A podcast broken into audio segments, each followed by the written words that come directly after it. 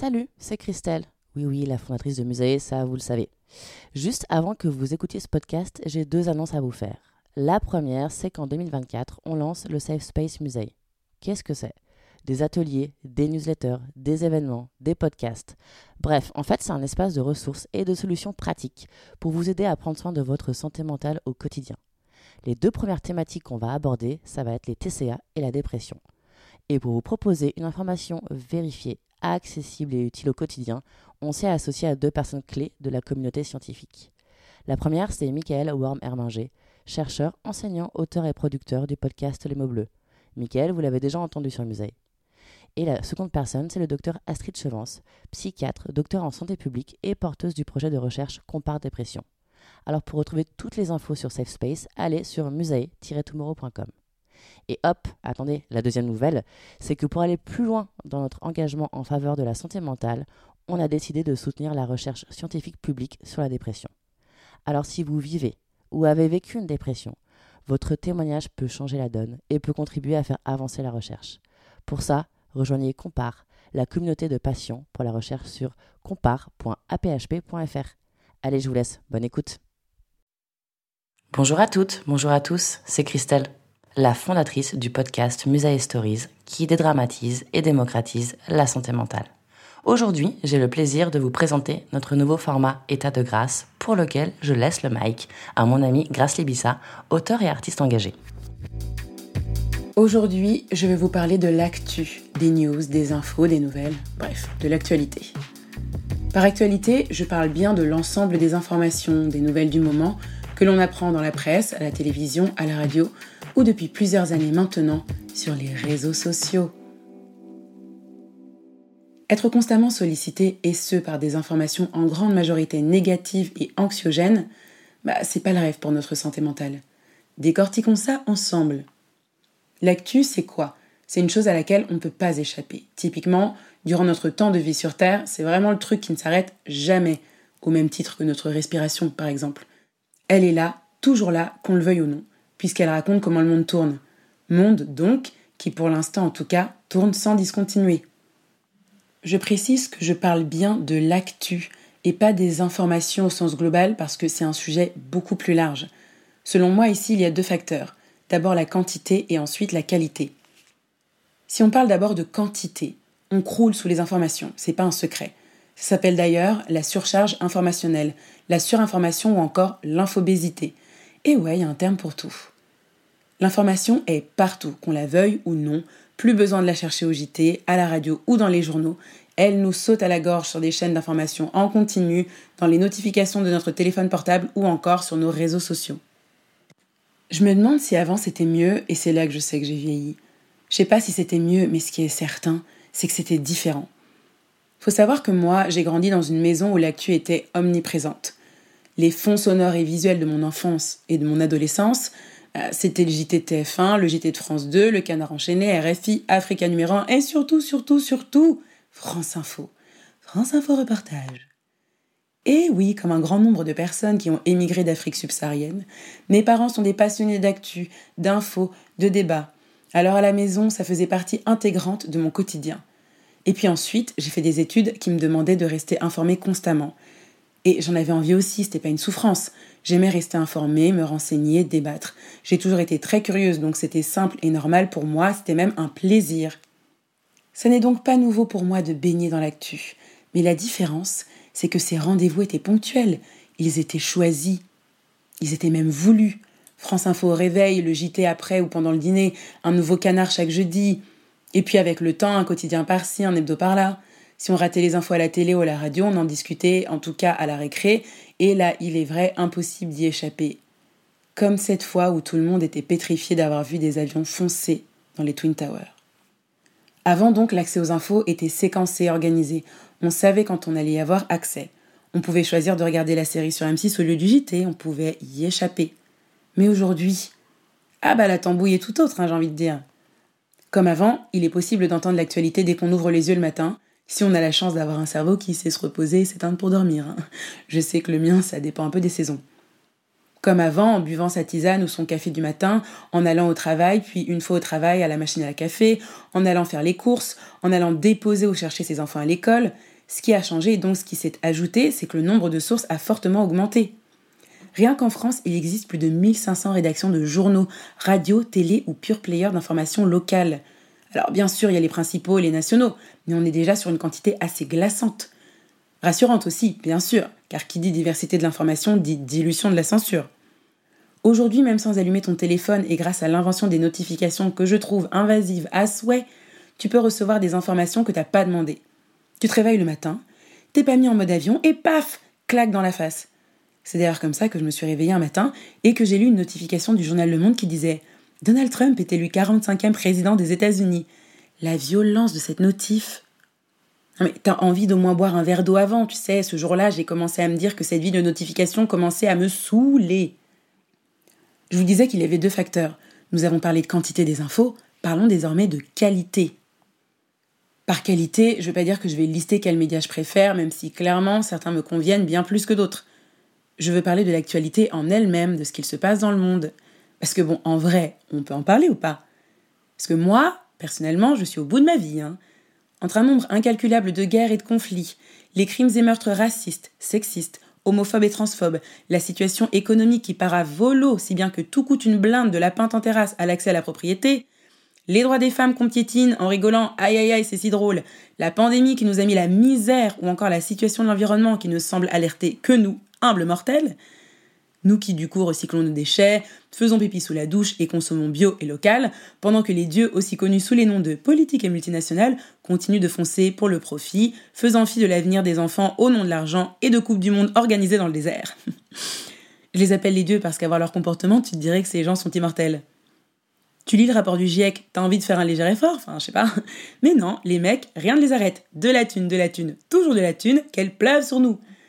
Mais enfin, c'est à se demander que font-ils avec tout cet argent?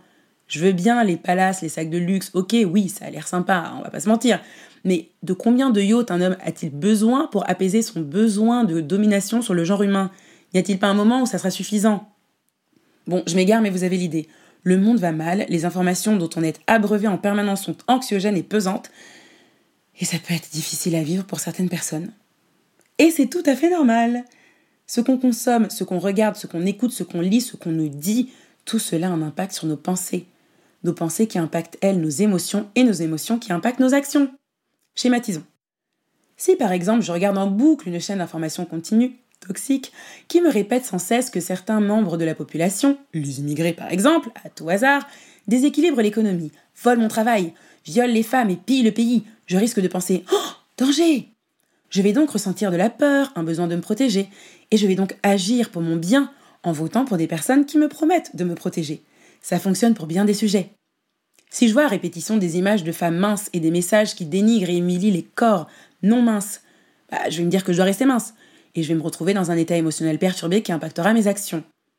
En étant sans cesse abreuvé d'informations violentes et anxiogènes, on s'épuise. Ça malmène notre santé mentale.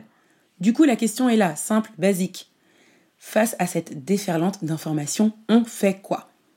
Première chose, selon moi, on se protège. On se préserve, on fait le tri. On n'a pas besoin de suivre tous les médias, on n'a pas besoin d'avoir des notifications en permanence. On peut choisir de se tenir informé ou non. On peut choisir de ne pas lire certains articles, de ne pas regarder certaines vidéos. Après, il faut avoir conscience que dans certains cas, c'est un privilège. Par exemple, quand la guerre en Ukraine a éclaté, j'ai vu chez beaucoup de mes amis français caucasiens la peur et le désarroi que, perso, je ressentais déjà depuis longtemps. Une guerre à nos portes, quelle horreur, quelle violence Alors oui, horreur, violence. Mais pourquoi plus que les autres? C'est pas nouveau la guerre. Il y a des conflits atroces dans beaucoup d'endroits du monde depuis des années. Et sans nécessairement parler de guerre, il y a des enfants, des femmes et des hommes qui vivent dans des conditions politiques, économiques, sociales et parfois climatiques atroces. Mais ils sont loin, dans une autre réalité, nous, on vit entre gens civilisés, dans une démocratie développée et harmonieuse. Rien ne peut nous arriver. Alors quand cette violence frappe à nos portes, il devient difficile d'ignorer l'actualité, puisqu'elle nous impacte autrement, directement.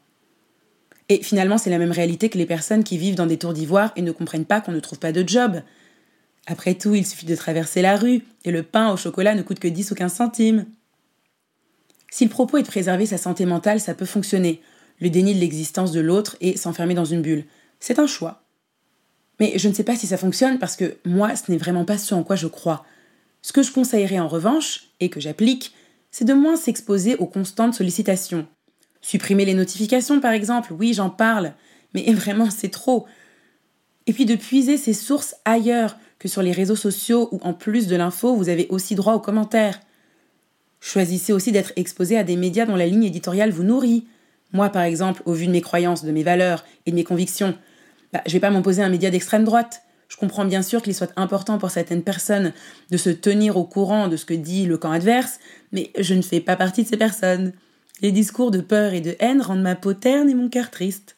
Inintéressant donc. Maintenant, que faire quand on est en plein désarroi et qu'on se sent impuissant ou impuissante? Je parlais donc de se préserver. Je pense aussi que se nourrir d'informations positives est sain et fait du bien. Parce que oui, le monde part à volo, mais il existe néanmoins des enfants, des femmes et des hommes qui déploient leur temps, leur énergie et leur force, parfois même leur argent quand ils en ont, pour faire du bien à notre société et ceux qui la composent. Il y a des activistes, des artistes, des journalistes, des professionnels de santé, bref, un grand nombre de personnes de la société civile et même certains politiques aussi, surprenamment, oui, oui, oui, en tête desquels ma grande préférée, Alexandria Ocasio-Cortez, des personnes donc qui s'investissent pour rendre le monde plus beau, plus juste et plus respirable. Il y a d'ailleurs des médias dédiés aux infos positives. Ça s'appelle le journalisme de solution. Vous pouvez le retrouver par exemple dans le média positif, chez Positiver, P-O-S-I-T-I-V-R, ou encore avec Ça commence par moi. Et justement, cela me mène à mon dernier point, l'action. Parce que par exemple, sur le site ça commence on trouve aussi plein d'actions à mettre en place pour agir au quotidien. En fait, quand on se sent en plein désarroi et impuissant ou impuissante, agir, ça fait un bien fou. C'est mon psy qui m'a mis sur la piste. Il me l'a fait comprendre. Alors peut-être que le vôtre vous conseillera autre chose, hein, on est tous différents. Le mien, je me souviens, c'était l'un des derniers jours de l'automne. J'étais au bout du rouleau et je me demandais comment c'était possible que le monde soit si nul et la vie si pénible. oui, rien que ça. Je pleurais et alors que je me vidais de mes larmes, je lui disais que j'en pouvais plus, que j'arrivais pas à fonctionner dans ce monde et que toute cette négativité me pesait. Il m'a dit, en gros, bah, c'est normal, hein Oui, mon psy n'est pas du genre à dire des trucs positifs pour le plaisir. Le monde est problématique, soyons honnêtes. Et là, il poursuit, il me dit, c'est pas un souci que le monde soit nul. Je lui dis, ah bon? Parce que moi, c'est marrant, ça me pèse vachement. Et il enchaîne, l'important, c'est pas le monde, c'est votre monde. Intéressant. Votre monde à vous, votre bulle, c'est là où vous vivez et c'est ce que vous devez protéger, c'est là où vous devez agir. En agissant à votre échelle, vous avez des objectifs réalistes et vous impactez forcément le monde. Il m'a dit qu'aucune personne qui avait changé le monde ne s'était réveillée un matin en se disant Bah tiens, si changer le monde aujourd'hui Ils se sont plutôt dit bah, Je vais aider un tel ou une telle à faire ça ou ça, je vais signer telle pétition, je vais proposer tel projet. Et ces mots m'ont libéré. Ça m'a libéré parce que bah, c'est vrai, parce que c'est possible, ça m'a rendu mon pouvoir, J'espère que vous pourrez récupérer le vôtre aussi parce que ça fait un bien fou. Et à mon sens, il n'y a pas de petites actions. Faire sa part à la maison, envoyer des mots d'amour, offrir des sourires, ça nourrit le quotidien de douceur, ça câline la santé mentale et oui, c'est pour ça qu'on vit. J'ai mis une petite citation sur ma porte d'entrée. Si tu ne peux pas être une lumière pour le monde, sois une lampe à la maison. Pour moi, ça dit tout, ça résume tout et ça fait un bien fou. D'autres médias où vous pouvez vous inspirer d'humour, d'amour, de douceur et d'action. Le 1, bah, c'est par exemple un média qui prend le temps de s'attarder sur le fond.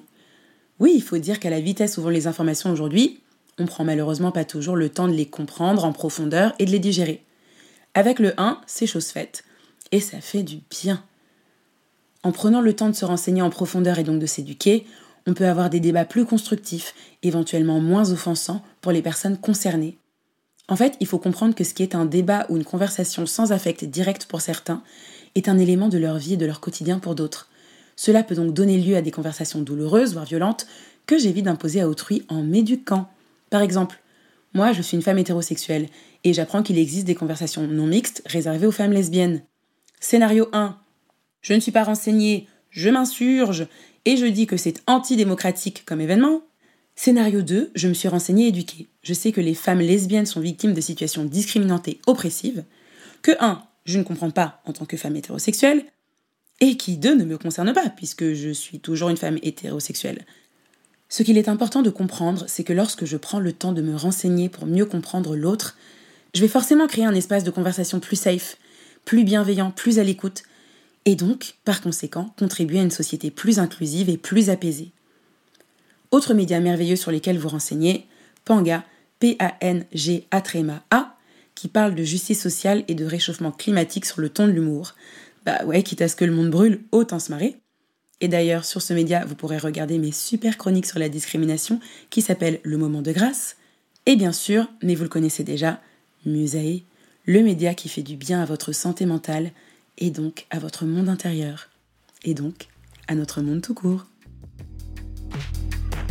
Nous sommes arrivés à la fin de cet épisode. N'oubliez pas que vous n'êtes pas seul. Si vous ressentez un mal-être psychologique, je vous recommande vivement de parler à une ou un professionnel de santé. Sachez aussi qu'un thérapeute, c'est comme un conjoint. Le premier qu'on trouve n'est pas toujours le bon et ce n'est pas grave. Vous devez être à l'aise, vous sentir en sécurité et en confiance. J'espère que cet épisode vous a plu.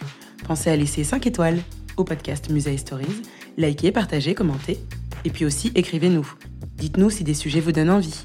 Je l'écris et le construis pour vous et surtout avec vous. Si vous souhaitez aller plus loin, ne ratez pas les podcasts Interview Musée Stories, abonnez-vous à la newsletter qui vous rendra, je l'espère, la vie plus belle. Tout se passe sur le compte Instagram tomorrow, M-U-S-A-E-T-O-M-O-2-R-O-W. Et quant à moi, si vous le souhaitez, vous pouvez me retrouver sur Instagram, grâce libissa du bas Je fais beaucoup de blagues. À très vite!